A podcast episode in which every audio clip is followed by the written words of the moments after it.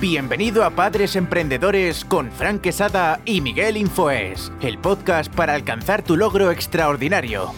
Muy buenas y bienvenidos a un nuevo podcast de Padres Emprendedores. Yo soy Miguel Infoes, aquí estamos con Fran Quesada. Fran Quesada, buenos días. Hola, ¿qué tal? ¿Cómo estamos? Me alegra saludarte, Miguel. Es un privilegio poder seguir compartiendo este podcast que, madre mía, estoy súper sorprendido de la llegada y hacia dónde estamos yendo y sobre todo lo que más me, importa, ¿no? Es el aporte de valor que se está generando. Al final, que una semillita caiga en una persona y eso pueda brotar y le dé fruto, me parece que es extraordinario. Así que saludos a toda nuestra audiencia. Sí, saludos desde, desde las plataformas de podcast, podéis escucharnos en Spotify, Apple Podcast, Google Podcast, Ivos, Anchor tendremos todas las, todas las cosas que hablamos en la descripción, en la caja de descripción, tanto la página web de Fran Quesada como la mía y nuestras redes sociales que son de Instagram. Que la red social de Fran es Quesada Fran y la mía es Miguel Infoes. Y en YouTube, si estáis viendo desde YouTube, pues sabéis que, podéis suscribiros al botón que está aquí abajo, botón de suscribirse, activar la campanita para que os avise cada vez que subimos un nuevo vídeo. Voy a pedirle a Fran que se acerque un poquito el micrófono más a la boca por supuesto, aquí, aquí ya lo tengo. Yo creo que se escucha bastante, ¿no? Bastante bien. Ah, sí, además tengo un super micro. Trust, por favor, trust. Hoy, ¿De qué vamos a hablar hoy, Fran? Cuéntame un poquito el tema de hoy. Mira, el tema de hoy es la actitud es fundamental. Eh, y cuando hablamos de que la actitud es fundamental, estamos hablando de que definitivamente si queremos emprender, estamos en el contexto de padres emprendedores, así es el título de nuestro podcast, y si queremos emprender, eh, es súper importante, ¿verdad?, que eh, tengamos la actitud correcta, ¿no? Mm. ahora, ¿qué, qué, qué, qué, podríamos hablar de la actitud? ¿Cómo, ¿Cómo definiríamos la actitud? ¿Qué piensas, Miguel? Bueno, Según hay gente que decide de una, de una manera u otra. Eh, yo conozco un empresario, bueno, eh, que él hablaba de que él contrataba gente según subía las escaleras. Él estaba al despacho en una parte y según veía subir las escaleras a la persona decía, este le contrato. Emilio, Emilio Duró. Emilio Duró. Emilio Duró, sí. es, interesantísimo eso que dices, ¿verdad? Bueno, yo eh, creo que la actitud es, aprender a elegir los estados emocionales que nos conducen al éxito. ¿Qué, son las emociones? Las emociones son predisposición para la acción y necesitamos aprender a elegir nuestros estados emocionales, es decir, coger, que, coger las emociones y que las emociones de alguna u otra manera nos, eh, eh, nos sirvan como motor. De hecho, fíjate, Miguel, que es súper interesante porque, claro, cuando hablamos de actitud, hablamos de esa persona que, que tiene ánimo, ¿verdad? Que tiene como ese empuje, como ese avance, como ese, venga, va, que lo hago, venga, que, que, manifiesto resiliencia, que lo desarrollo, venga, va. Y entonces, de alguna u otra manera, genera ese, ese espacio. Y a mí me gusta definirlo de, de esta manera, ¿verdad? Si, si, hablamos de actitud, según lo define la RAE, pues, pues es otra definición. Pero A, a mí me gusta hablar de justamente esto, elegir los estados emocionales que me conduzcan al éxito. Es decir, si un día me levanto porque estoy triste y no me quiero levantar de la cama, bueno, elijo mi estado emocional. No dejo que la tristeza me elija a mí, que la tristeza me gobierne o que la tristeza me determine, sino que lo que elijo es mi estado emocional, que la tristeza, de alguna otra manera, eh, la tristeza siempre tiene función reflexiva si es eh, emoción primaria, ¿vale? Cuando se transforma en depresión, eso es un sentimiento que habrá que trabajar. Pero eh, es, es, función reflexiva, bueno, pues entonces elijo tener un estado reflexivo, pero no un estado apático, no un estado que me frene, no un estado que de alguna otra manera me lleve a declinar o renunciar a mis compromisos, ¿verdad? Entonces, eh, me parece que, sería una buena definición. No sé qué te parece esto de elegir los estados emocionales que nos conduzcan. Me parece perfecto porque los estados emocionales se pueden elegir. A veces que pensamos que, no es que estoy triste y ya me quedo aquí, aquí triste. Vamos a enlazar con el primer punto, que es no ser pesimista, sino buscar eh, los cinco pies al gato. Eh, a veces que hay, que, que hay personas que, que llegan a un trabajo. Yo recuerdo que estuve trabajando en una empresa hace más años que la tos. esta empresa era una empresa de, coches, pintaban coches. Entonces yo estaba de ayudante del que pintaba coches. Entonces, ah, empapelando los coches mientras él los pintaba y tal. Pues había uno que era el, que quita lo de las chapas, el chapista. Mira, ese, hombre llegaba por la mañana y decía, madre mía, yo estoy, yo estoy, o sea, ya venía cansado ese hombre. O sea, todo era mal, o sea, todo le parecía mal. Entonces, con esa, actitud, ese tipo de actitud, es una actitud que tú ya comienzas mal el día. Porque si tú te levantas por la mañana y empiezas, no, va a salir todo mal, ya estás como declarando que todo va a salir mal. Y luego cuando pasaba una cosa más o menos buena, imagínate que llegaba un cliente y decía, me tienes que arreglar esta chapa y él hacía alguna tontería que era a lo mejor súper fácil, quitar un bollo súper fácil y eh, era más fácil de lo que, pensaba. A lo mejor decía, bueno, esto vale arreglarlo, imagínate 500 euros. Y él dice, bueno, voy a estar aquí todo el día porque no sé qué, porque no sé cuánto. Ya estaba como negando, todo, como va a estar fatal, esto va a tardar tres días. Y luego de repente hacía una cosa y lo hacía, imagínate, en cinco minutos. En vez de decir, joder, qué guay, y decía, ya, pero verás cómo luego no me paga. O sea, es la quinta, pie, la, la quinta pata al gato. Y aquí me veo yo a veces muy reflejado porque yo sí que he sido uno de lo de la quinta pata al gato. Me mostraron una cosa súper genial y yo iba al punto negativo. Decía, sí, sí, sí, pero esto te lo dice porque tal, tal, tal, tal, tal. Y, y te das cuenta de que no, en el cambio de actitud, he avanzado muchísimo más en, en la vida. Cuando te enfocas en, en cosas positivas y cambias tu, tu, manera de ser. No puedes empezar el día como estas personas que se levantan por la mañana y dicen, no, no, es que yo necesito mi momento, a mí que no me hable nadie. Eh, te acabas de despertar, eh, puedes respirar, tienes un día nuevo, ¿cómo que, que no te hable nadie? O sea, es como un poco el absurdo. Entonces, el primer punto sería eh, no ser pesimista y no buscar los cinco pies al gato, o las cuatro patas al gato, o a las tres. Genial, genial. Evitamos eso entonces. Bueno, mi segundo punto, y concuerdo contigo, ¿eh? definitivamente creo que los estados emocionales se eligen y que definitivamente nosotros tenemos ese poder de, de poder generar este espacio. Ahora, eh, mi punto número dos, el punto número dos de este podcast, yo lo trabajaría eh, entendiendo los modelos interpretativos, profundizando en los modelos interpretativos. Y para mí me parece que esto es muy importante y lo quiero traer de esta manera, ¿no? Yo sé que parece un poquito así eh, de, de, libreto, pero, pero es interesantísimo. El modelo interpretativo que tengo. ¿Qué o sea, ¿cuáles son los fundamentos de mis modelos interpretativos? Por ejemplo, yo soy un tío de fe. O sea, yo soy un tío de fe. Yo, yo, nos sentamos en un momento y entonces yo creo en la posibilidad. Y tú me dices, no, tío, que, que vamos a la luna. Y yo te digo, venga, ¿cuándo vamos a la luna? ¿Cómo lo hacemos? Nos ponemos a diseñar. Y tú me dices, tío, pero que, que, no tenemos ni dinero, ni recursos, ni historias. Ya, pero yo ya empiezo con fe. ¿Ves? Entonces, eh, mi modelo interpretativo viene desde la fe siempre. Yo siempre me he definido como un inconsciente soñador. Y cuando digo de inconsciente soñador es no, no, no que no tengo conciencia a la hora de soñar, pero es como que creo en todo. O sea, que, que le meto verdad, que creo que se puede. Inconsciente soñador, resiliente al fracaso con una alta dosis de fe, ¿verdad? Entonces, uno de mis, de mis, de mis fundamentos es la fe. Otro de mis fundamentos es la gratitud. O sea, hoy yo empiezo el día y yo digo, pero tío, si es que tengo dos niños hermosos, están sanos, tengo una esposa que está para comérsela, que está sanísima, que está perfecta, eh, tengo amigos por, por todo el mundo. Yo ya no tengo que cantar esa canción de yo quiero tener un millón de amigos, no, porque yo ya los tengo, yo ya los tengo. Entonces, definitivamente yo vengo desde la gratitud y solo el hecho de respirar. Todo el mundo, ¿sabes cuál es el problema? Que la gente busca la riqueza cuando ya lo es. Todo el mundo es rico. Ya todo el mundo es rico. Porque el mayor y el mejor y el, recurso más importante de la Tierra es el tiempo. Y todos tenemos las mismas 24 horas, 86.400 segundos, 86.400 oportunidades.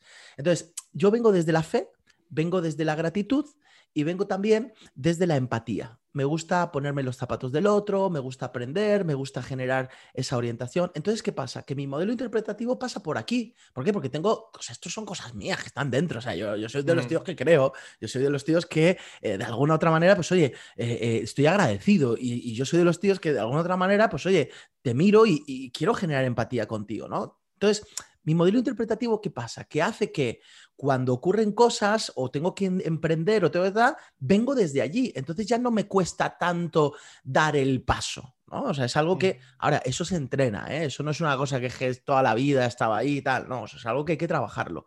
Entonces, animaría a la gente a que eh, pueda buscar cuáles son los fundamentos de su, de su modelo interpretativo, desde dónde estás interpretando, ¿no? Y aunque yo creo que las cosas no son fáciles, pero creo que las cosas son posibles. ¿Ves? Mm. Entonces, ahí es entornos también. Claro, claro, tal cual.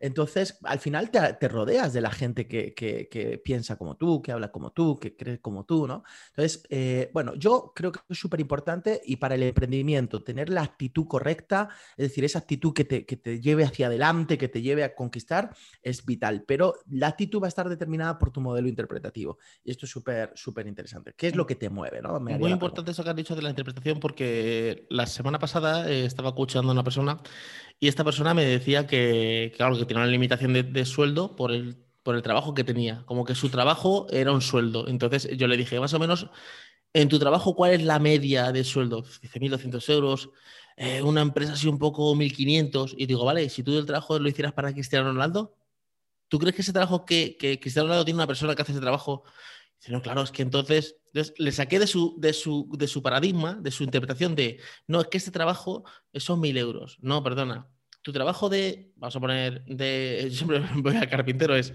de hago una silla, la silla eh, la vendo para Ikea y vale 30 euros, pero es que si la silla me la pide Messi, ya no vale 30 euros la silla, ya la silla vale mucho más cara. tal cual, tal cual. Eh, eh, es el tema. El punto número tres es soluciones y no problemas. Son gente que busca soluciones, no atacan el problema, no ven el problema que hay, sino que buscan la solución. Eh, pues ahora, antes de empezar el podcast, estamos hablando de, un tema de, diseño eh, con Fran, porque aparte de, coach, pues me dedico a tema de consultoría, diseño gráfico y tal, y, páginas web, y hablamos de cosas que estaban fallando eh, para, arreglarlas. Pero claro, hay que buscar la solución. Entonces la solución es, pues bueno, vamos a atacar este punto, por este punto, porque si, no, estamos enfrascados de, y falla esto, y falla. Bueno, sí, ya sabemos que falla, pero ahora, ¿qué, qué hay que hacer? Entonces, girar, hay que virar ese, ese, objetivo, ese, enfoque a soluciones. vale, los problemas son estos y ya lo sabemos. No vamos a estar aquí rumiando el problema 80 veces. Vale, el problema es que eh, para el podcast necesito un ordenador, pero que entonces el ordenador mío se ha roto.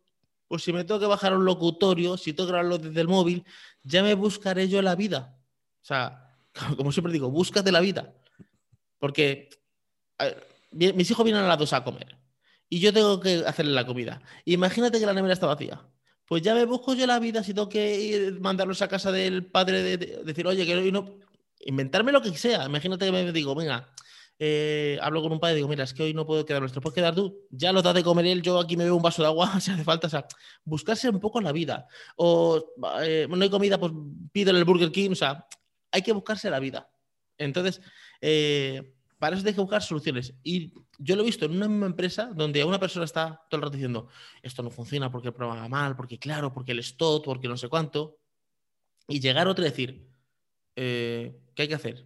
¿Que hay que contar las piezas? Ah, de nuevo, porque cuando la persona que buscaba el problema, claro, lo que no quería era contar mil piezas, mil piezas ahora. Esto no funciona, de verdad, el STOT no funcionaba, no, no cuadraba el STOT, ¿vale? Eh, pero claro, había que buscar una solución. ¿Qué pasa? Que la solución es dolorosa. La solución es pues, que hay que una página web o que hay que contar en ese caso que eran, yo creo que eran mil y pico piezas, en recuerdo en aquella época. Pero claro, venía la ISO, venía la ISO creo que al día siguiente. Entonces, claro, había que contar las piezas para que cuadraran el stock. Entonces, eh, buscar soluciones. Lo que pasa es que sí que me he dado cuenta de que cuando alguien está todo con el problema, es que sabe que hay una solución, pero sabe que la solución es dolorosa. Entonces, hay que pasar ese, tramo de dolor para eh, encontrar la solución. Tal cual. Eh, y aparte de eso, eh, creo que esto que estás diciendo al hilo de ello, me doy cuenta que el que no planifica fracaso, planifica fracasar, ¿vale? Lo vuelvo a repetir porque es de esas, de esas frases que de repente es como, ups, tan enredadas. El que no planifica fracaso, planifica fracasar. O sea, somos, queremos ser, muchas veces queremos perfeccionismo y hay gente más orientada a eso. Y tenemos que aprender a, vivir desde la excelencia, ¿verdad? Y, entender que, bueno, que el perfeccionista, fíjate, ¿cuál es el síndrome del perfeccionista? El perfeccionista puede haber hecho 99 cosas bien, pero como haga una mal, entonces está frustrado por esa que ha hecho mal. Mm. Pero el excelente es la persona que ha hecho 99 bien porque ha dado lo mejor de él y dice, uy, me falta una más. Entonces ya te genera un aprendizaje, pero celebro las 99 que he hecho bien, ¿verdad? Y una de las cosas también es anticiparse o generar esas declaraciones de contingencia. Es decir, me anticipo a las circunstancias que estoy desarrollando, que estoy viviendo. Y esto significa justamente eso, planificar fracaso. Es decir, puede ser que no salga bien, bueno, pero ¿qué pasa si no sale bien? ¿Voy a tirar la toalla? ¿Qué pasa si no sale bien? Voy a, ¿cuál, es mi plan B, mi plan C, mi plan D, mi plan Z? ¿no? Porque no estamos hablando tan, cuando, cuando Miguel dice búscate la vida, no estamos hablando de improvisar, porque tampoco se puede estar improvisando toda la vida. Estamos hablando de que aunque tú tienes un plan, va a haber momentos donde en medio de esos, de esos planes las cosas no van a salir como esperaban. Pero en ese momento nosotros ya hemos planificado fracaso. Es decir, sabemos que hay cosas, o sea, todas las empresas tienen una cuenta de pérdidas. Todas las empresas saben que hay una parte que es pérdidas, es decir, que, es, que es esa, esa, prueba, ese, ese prueba y error, prueba y error, prueba y error. Bueno, el, mismo corte inglés eh, tiene una cuenta que es por robos y por gente que no paga. Eh, bueno, este señor debe la tarjeta corte inglés o debe un dinero. Vale, eh, sí, le vamos a cobrar, pero a lo mejor decimos, mira, que meterle en juicio es un rollo, o se ha ido a vivir a otro país. y lo ponen como pérdidas. Esto es pérdidas. Por eso, planificar fracaso no es, ok, estoy anunciando que voy a fracasar. No, es, me, es espero lo mejor, pero me preparo para lo peor y genero esa, actitud de eh, yo ya estoy preparado para ese espacio. Ahora, yo quería traer también mi punto número, número cuatro. Eh, no, sabía cuál era. Pero mi punto número cuatro es entender que, las que cada emoción tiene su función entender que cada emoción tiene su función. Y tú dices, bueno, en el tema de la actitud, sí, es que todos los días no son iguales. O sea, porque nosotros decimos, venga, happy, happy flower, happy flower. Pero es que hay días que nos levantamos y decimos, no me quiero levantar. Que no. Me pasó el otro día. Me levanté y, tenía que hacer unas cuantas cosas y dije, a ver, de aquí, claro, claro, vi lo que era que había que hacerlo sí o sí. Antes había como un par de vídeos que tenía que hacer sí o sí, los hice y después me puse aquí a ver eh, Jurassic Park. Claro. Yo sabes, Miguel, ¿sabes cuál es mi problema? Mi problema es que yo no puedo ver una película dos veces, tío. Porque como, como la he visto, entonces ya sé lo que pasa. Entonces, como ya sé lo que pasa, ya, por eso. Que, que es, eso es una bendición para ti, pero para mí es un problema, porque yo no puedo y siete ocho veces la, veo, ¿eh? Qué grande eres, qué grande.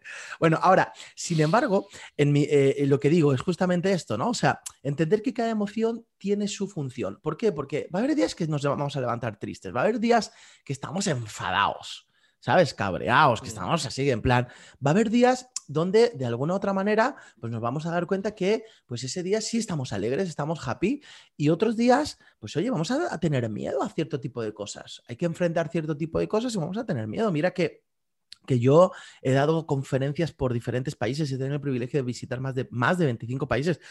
Se dice pronto, pero yo, yo a día de hoy me quedo así loco y digo, madre mía, qué locura, ¿no? El otro día escuché a una muchacha que tiene, o sea, no llega a los 30 y, ha, visitado 35 países. O sea, yo, digo, esta muchacha a país por a, dos países por año. He visitado yo cinco. Yo hice el otro día el cálculo y digo, he visitado cinco países. Imagínate, ¿no? Ahora, eh, y, uno de ellos lo, hemos visitado juntos. Bueno, dos de ellos hemos estado juntos en Estados, Unidos, y en Israel. En, Israel.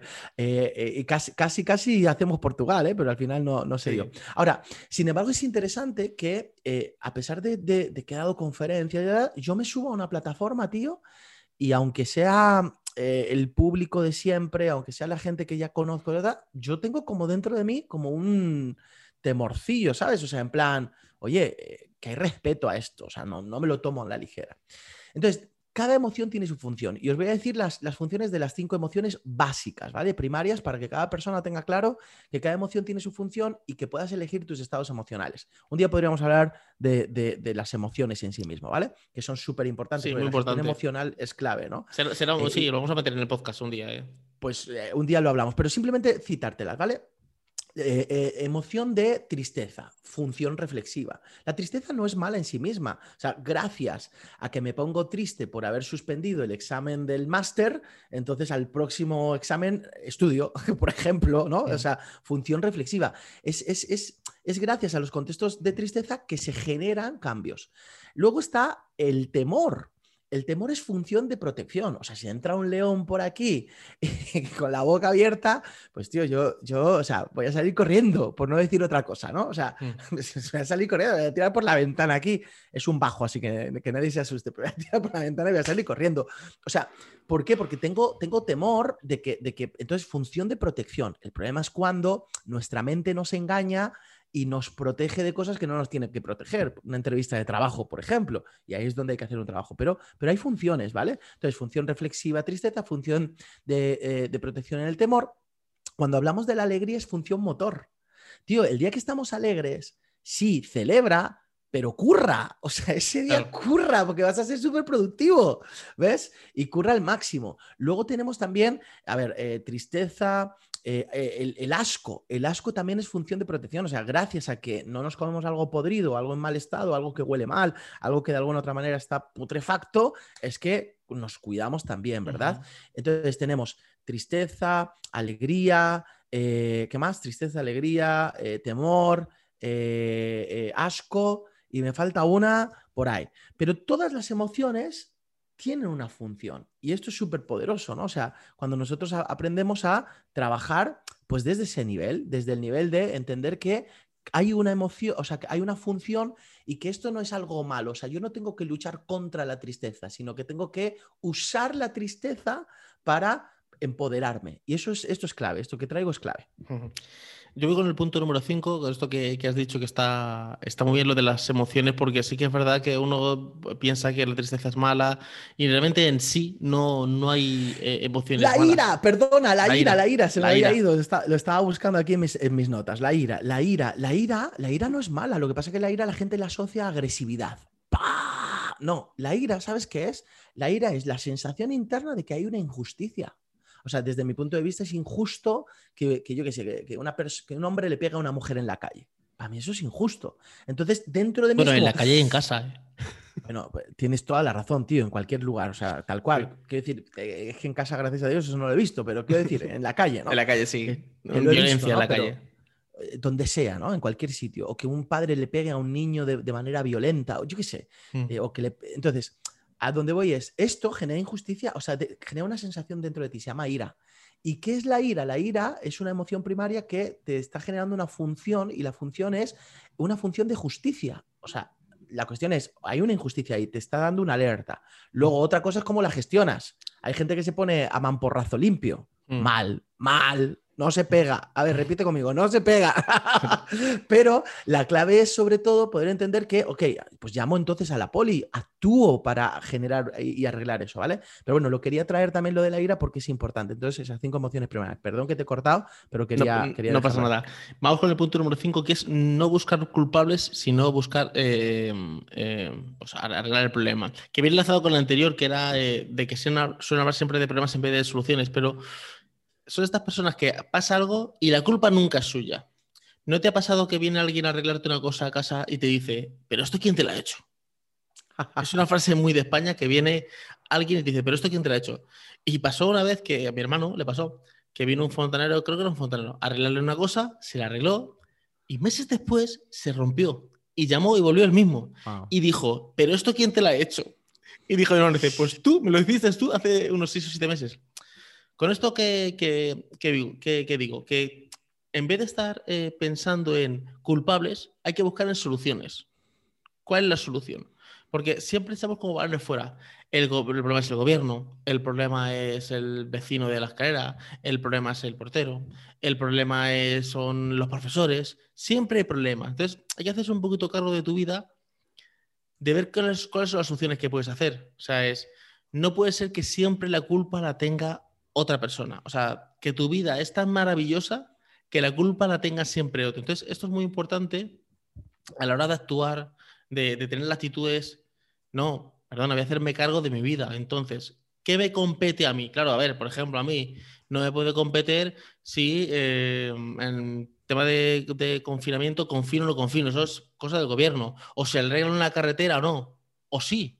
Porque a lo mejor soy yo el que tengo que notificar al ayuntamiento si veo un agujero en la carretera. Aquí hay una calle que, es, que hay dos carriles. Uno va, está muy bien y el de la, de la, derecha está lleno de más de agujeros. Entonces, ¿qué pasa? Que la gente se va a este carril y llega al final y se cambia, ¿vale? Pues la gente se queja. Yo, de hecho, yo digo, joder, que esto. Pero nadie ha cogido y ha fotografiado eso y lo ha mandado al ayuntamiento. O sea, nadie ha hecho una reclamación. O sea, que eso no es quejarse, eso es reclamar, ir al estado competente para decir, oye, aquí hay un problema y la solución yo no puedo hacerla. O sea, bueno, puedo ir a comprar asfalto y ponerme a ponerlo, ¿vale? Pero, o sea, es una función que tiene que hacer el ayuntamiento. Pero ¿quién tiene la solución a este problema? Entonces, a veces estamos como, eh, en vez de buscar soluciones, estamos buscando culpables. No, la culpa es del gobierno, la culpa es del ayuntamiento. No, porque claro, es que la culpa es del presidente. Da igual, ¿tú conoces algún presidente de gobierno que sea bueno? O sea, yo no conozco ningún presidente que no le pongan a caldo. O sea, te da igual. O sea, te da igual que sea de, izquierda, de derecha, de centro, de arriba, de abajo, de, sube, baja, o sea, da igual. El que esté, le ponen fino. No, porque este es un incompetente, porque no sé Este está otro. No, tío, a ver, no puede ser. O sea, no, no puede ser. Y al final te das cuenta de que incluso la persona que dice que este es un incompetente, cuando esta persona llega a ese puesto, te das cuenta de que no era tan fácil como, como lo, lo, lo ponía. Entonces, muy importante no buscar culpables y hacerse cargo uno de, de su vida, porque esto con el punto número uno, que no es ser, no ser pesimista ni buscar eh, las triquiñuelas. El punto número tres que yo he puesto, que son más de acción, eh, buscar soluciones. Y el punto número cinco, que es eh, no buscar culpables, vamos en, la, en, la, en, el, en el enfoque adecuado. Y luego el punto número siete es un poquito más reflexivo, Pero, pero ese sería el punto, no buscar culpables, hacerte cargo un poquito de, tu vida, un poquito o muchito de tu vida. Venga, vamos con el punto número 6 entonces y, concuerdo contigo, ¿no? El hecho de no estar eh, señalando con el dedo, ¿no? Eh, orientación a la oportunidad. Es decir, la orientación a la oportunidad, además, esto se entrena, ¿eh? O sea, esto es importante poderlo entender. Orientación a la oportunidad. Vivir del otro lado del sí, ¿vale? Y te lo digo de esta manera. Se juntó el realista, el optimista y el pesimista hablar del vaso de agua. Y mientras el realista, el optimista y el pesimista estaban hablando del vaso del agua, llegó el oportunista, se lo bebió y dijo, dejad de hablar que ya me lo he bebido. o sea, me encanta porque, porque de esto se trata, ¿no? O sea, se trata de que muchas veces estamos como muy anclados en un contexto de reflexión. Yo creo en los contextos de reflexión, creo en las acciones conducentes, no creo tanto en acción masiva, acción masiva, venga, hacer por hacer, no. Creo en, ok, me descubro con una misión, diseño una visión y me voy haciendo cargo de la brecha ¿no? en ese trabajo y voy, y, voy aprendiendo, incorporando habilidades, eh, descubriendo ¿verdad? mis, mis eh, cegueras cognitivas, mis áreas de ceguera, las cosas que no entiendo, generando comprensión, etcétera, todo lo que tú quieras, pero orientados a la oportunidad, vivir del otro lado del sí. Un día, John Maswell estaba en una, explicando ¿verdad? un proyecto y en medio de ese proyecto no había dado la segunda palabra que una persona se levantó y dijo, sí, sí, cuenta conmigo, lo que tú necesitas, lo que sea. Entonces, claro, John Magwell se quedó sorprendido y dijo, bueno, muchísimas gracias y tal, ¿no? Entonces termina de explicar el proyecto y entonces eso generó, ¿verdad? El hecho de que esta persona se levantara y dijo, sí, sí, lo que quieras, ¿verdad? Generó pues todo, todo un entusiasmo y un ánimo en el grupo y la gente dijo, sí, sí, sí, bueno. John, John Maswell, termina, se va a hablar con, con, este, con, esta, con esta persona y dice, oye, ¿cómo has respondido tan rápidamente sin ni siquiera saber eh, eh, cuál era el proyecto? Y entonces este hombre dijo, es que yo he aprendido a vivir del otro lado del sí. Es decir, yo ya, yo ya, o sea, es decir, de, por sí soy de aquellos que abrazo las oportunidades cuando vienen.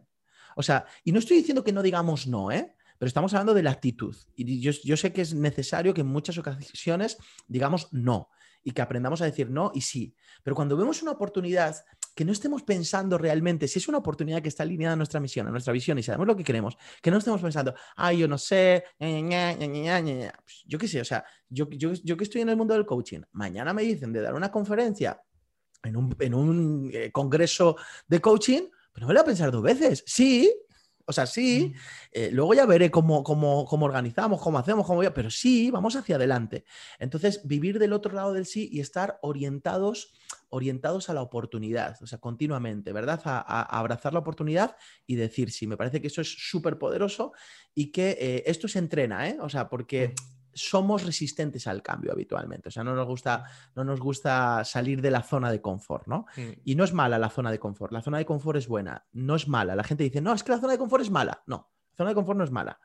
Eh, tampoco es, eh, tampoco es, malo eh, estar en la zona de confort para, para, poder disfrutar y tener tus recursos. Lo malo es quedarse en la zona de confort.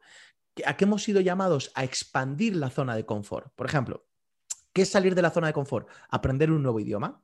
Eso es salir de la zona de confort. ¿Por qué? Porque estás entrando en algo desconocido. Tú me dices de aprender mandarín y a mí me da miedo. O sea, mandarín me da miedo, o sea, no sé inglés todavía, o sea, pero mandarín y a mí me daría miedo, salgo de la zona de confort. Cuando he aprendido mandarín, ya mandarín es parte de mi zona de confort. Claro, has, expandido la, zona expandido. Claro, mm. entonces no se trata de que la zona de confort es mala. La zona de confort es, es, es, en sí misma es buena. De hecho, cuando tú estás expandiendo la zona de confort continuamente, o sea, cuando sales de la zona de confort para expandirla, continuamente vuelves a la zona de confort a coger recursos. Mm. Y esos recursos que ya tienes en la zona de confort son los que te permiten volver a salir y, volver a pelear, ¿verdad? Entonces, eh, eso es súper interesante. Pero bueno, orientados a, la, orientados a la oportunidad, eso se entrena. Sí, con, estos, con esto que has dicho quiero añadir algunos cuantos puntos. Una cosa que dice mi mujer, que dice, cuando tú señalas a una persona, hay cuatro que te, hay cuatro que te están enseñando a ti o tres tal, a ti. Tal cual, tal cual, tal y, cual. Y lo de la zona de confort que has dicho es muy importante, porque, por ejemplo, yo en mi zona de confort, gente que quiere aprender un idioma que va a ser el mandarín. Para aprender el mandarín, pues necesito, pues a lo mejor eh, un cuaderno, un lapicero, eh, un ordenador, eh, pagar el curso. Eso lo tengo en mi zona de confort. Yo tengo que ir a por esos recursos a mi zona de confort para luego ir a la zona de, de, expansión, ¿vale? de expansión para, avanzar eso. Y aquí enlazo con el punto número 7, que es aprende de tus limitaciones. Eh, igual que hemos dicho que, decimos que sí, eh, tenemos que aprender nuestras limitaciones. cuando Fran ha dicho, me invitan a la conferencia y yo eh, luego me busco la vida, porque tú internamente más o menos sabes que puedes lograrlo, ¿vale? Esto no, no, tiene que ver con el realismo, porque justamente ya estaba escuchando a una persona y me decía, es que a ver, yo hay que ser realista. Ya, pero es que el realista al mismo tiempo es un poco pesimista. O sea, yo lo digo por esta casa. Yo tengo esta casa, pero no por realismo. Yo hice las cuentas y no salían. Las cuentas no daban para comprar esta casa. O sea, yo hice las cuentas y dije, con el dinero que hay, con los bancos, tal, tal, esta casa no se puede comprar. O sea, yo la vi y dije, este pedazo de casa, con estos metros cuadrados, con este terreno, o sea, esto es, o sea, es que yo hice las cuentas y no salían. ¿Dónde estoy viviendo? A veces el realismo que, vemos son limitaciones. Entonces, aprender tus limitaciones también es, digo sin ser realista, es, imagínate que, bueno, venga, vamos eh, a la actitud y mañana voy a correr los 100 metros lisos en 9 segundos. Pues a ver, eh, mañana no. Pero si yo hago un plan de futuro, lo tengo en la visión, eh, consigo las distinciones y los recursos de un entrenador y de aquí a cuatro años, o cinco, o los que sea, lo consigo. Claro, si es mañana, mañana no, porque entonces voy a dar un golpe con la realidad. esto es lo que lo digo, porque la actitud es, muy importante, pero no la actitud de fliparse de decir, y mañana hago. No, porque, o sea, hay que, hay que, hay que ver sus limitaciones, pero no limitaciones como decir, mira, es que es imposible, que eso es el realista, mira, es que es imposible. Eso es el realista, sino es, no, no, es imposible ahora, en mi realidad, pero yo voy a generar una nueva realidad ¿Qué va a hacer que yo consiga esto. Hay, un, hay una, persona, no recuerdo el nombre, que se tiró desde la estratosfera, se tiró desde ahí en un paracaídas, o se tiró primero normal, luego en Entonces, si, se tiró de la estratosfera, no sería un, hombre, sería un extraterrestre. Bueno, eh, pues esta persona eh, quería hacer esto. Entonces él dijo, él dijo, vale, yo estoy aquí y yo quiero hacer esto. Entonces se fue a cinco años. Esto con cinco años. Fue allí y dijo, en cinco años me tiro, Entonces empezó a ir para atrás. ¿Qué necesito? Un entrenador físico, necesito, eh, necesito un sponsor como Red Bull para que me dé el dinero, necesito eh, pues entrenamiento de no sé cuánto, hablar con astronautas. Necesito una serie de cosas pero, o sea, el realista diría, eso es imposible. Claro, es imposible mañana.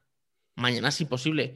Pero de aquí a cinco años es posible. O sea, generar una nueva realidad. Entonces, el punto número siete sería es aprende de tus limitaciones, pero no para decir, no, es que claro, mira, que yo esto no sé hacerlo. ¿Sabes? Como si me decían, eh, mañana eh, tienes que ir, o sea, tienes que ir a China a dar una conferencia de coach, pero lo tienes que hacer en chino. No te flipes, Fran. tienes que ser realista. Esto no se puede hacer. No, pero es que esto no es mañana. Es que esto es dentro de un año. Pero ¿cómo vas a aprender chino en un año? Bueno, pues bueno, ya hay, ya hay cursos de que aprende chino en ocho meses. o sea que. o sea que eso es, aprende tus limitaciones, pero, pero no para limitarte, sino para, para ver cómo, dónde estás ahora, dónde está, qué es tu punto de partida para lanzarte a, tu visión o a tu misión y ir generando esos recursos para, para avanzar ahí, que será el punto número 7. Brutal, me encanta. Eh, de hecho, fíjate que va hilado con el punto número 8 y, el, último de, este podcast, pero, pero es justamente qué tipo de conversaciones estamos teniendo. ¿Conversaciones descriptivas o conversaciones generativas? ¿Verdad? Es decir, al final el lenguaje que tenemos es muy importante. Si vivimos en un lenguaje descriptivo, nunca jamás estaríamos orientados a la acción solo estaríamos orientados al análisis o a la reflexión.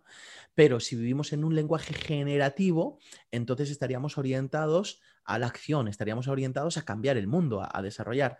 Dentro, de, dentro mm, de, un proceso de coaching, habitualmente, pues una de las cosas que se va a trabajar muy mucho contigo es la comunicación. Y dentro de la comunicación se van a trabajar los diferentes actos lingüísticos. Es súper importante, ¿verdad? Y dentro de, esos actos lingüísticos, que hay, pues podríamos hablar de varios actos lingüísticos, hay tres que son básicos la declaración, el juicio, la declaración, el juicio la declaración y la. Em, a ver, ayúdame tú si quieres, Miguel. Eh, juicio, declaración. juicios, declaración y afirmaciones. Ahí está.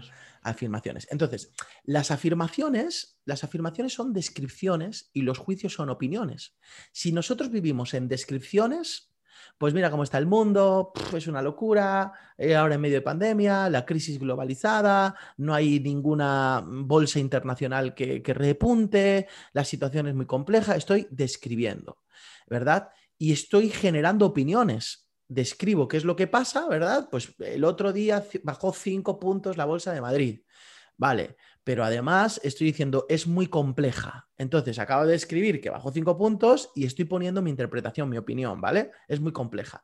Si yo estoy todo el tiempo en un, en un lenguaje descriptivo, en una conversación interna, una conversación con alguien descriptiva, hablando de lo que está pasando todo el tiempo, no genero nada. Ahora yo puedo decir, sí, ha bajado cinco puntos la Bolsa de Madrid, la situación es compleja, pero ¿sabes qué? Me voy a poner las pilas. Y aunque es verdad que me he quedado sin trabajo, me acaban de despedir, pero eh, tengo unos poquitos ahorros, voy a abrir un negocio o voy a hacerme un inversor de bolsa o voy a... Y esto voy a, e, esto que estoy diciendo de orientarme en mi conversación a la acción es muy potente. Entonces, cuando hablamos de que la actitud es fundamental, hablamos justamente de aprender a desarrollar conversaciones que sean generativas, es decir, no conversaciones descriptivas, que va muy ligado a lo que estabas trayendo tú. Ahora, ¿cuándo una conversación generativa es una conversación eficaz? Esto es muy interesante, porque yo también te digo algo, he estado en 1577 reuniones donde hemos cambiado el mundo si fuera por esa reunión, no, porque lo que vamos a hacer, no, porque esto, pa, y entonces... Esto va a cambiar el mundo. esto, esto, sí, pa, pa, pa, pa. Y luego se quedó simplemente en una conversación. Mm. Entonces, ¿por qué se quedó en una conversación? Porque es muy importante también entender que cada vez que nosotros ponemos una declaración en nuestro lenguaje, declaramos algo, es decir, voy a hacer tal cosa, me comprometo a, ta, ta, tenemos que tener autoridad para declarar eso. Por ejemplo, si yo te digo hoy, Miguel, voy a cambiar el mundo, Entonces, tú me vas a decir, pues no, porque cambiar el mundo no depende de ti. Ahora yo te digo, Miguel, yo voy a dar mi vida en la causa de mm, que los niños eh, en África eh, eh, tengan alimento. Eso sí depende de mí, porque yo voy a dar mi vida. Otra cosa es que todos los niños coman o no coman. Eso es diferente, porque a lo mejor no depende de mí. Pero sí depende de mí. Yo tengo autoridad para decirte, voy a entregar mi vida en esto. Entonces, es súper importante que, aprendamos a generar conversaciones y que sean conversaciones generativas, es decir, conversaciones eh, conducentes hacia la acción y a una acción poderosa y que estas conversaciones que estamos teniendo revisemos si realmente tenemos el compromiso y la autoridad. O sea, realmente esto es algo que, yo tengo que hacer. Pues yo te digo, no, no, eh, mañana, mañana no te preocupes que mi esposa te hace la comida. Estoy hablando por ella, no estoy hablando por mí. Estoy hablando por ella. Entonces, necesitamos entrar en este, en este proceso y me parece que sería súper interesante. Y esto eh, va a generar eh, un punto muy, muy potente. Estamos aterrizando ya, ¿verdad? Sí, muy importante todos estos puntos que estamos utilizando eh, sobre la actitud. siempre digo que cojas papel y, lápiz para, para apuntar esos puntos que, que estamos diciendo porque puntos, puntos, puntos encadenados hasta hacer una, una, mejor actitud porque incluso se puede entrenar la actitud. Bueno, deciros que estamos en todas las plataformas de, de podcasting, estamos en iVoox, eh, Anchor, Spotify, Apple Podcast. Desde Spotify, si, si se escucha desde Spotify es muy importante porque podéis compartirlo directamente a vuestras historias de Instagram y ahí mencionándonos a Quesada Fran y a Miguel Infoes, pues sabemos que nos estáis escuchando desde Spotify, así sabemos dónde, desde dónde, dónde nos estáis escuchando. Y si está viendo este vídeo de YouTube, pues ya sabéis que aquí hay un botón para suscribirse al, canal de YouTube y activar la campanita para que te avise cuando subimos un nuevo vídeo. Bueno, Fran, pues yo creo que damos por cerrado el podcast de hoy, que ha estado muy, muy impresionante. Yo creo que sí, súper nutritivo. Recuerda, si lo puedes soñar, lo puedes lograr. No hay nada que te detenga. Y si tienes la actitud, esa actitud, ¿verdad? Empoderante, pues vas a alcanzar todo lo que quieras. Así que nada, un placer estar siempre contigo, Miguel. Nos vemos la semana que viene. Sí, la semana que viene nos vemos con otro súper tema. 然后到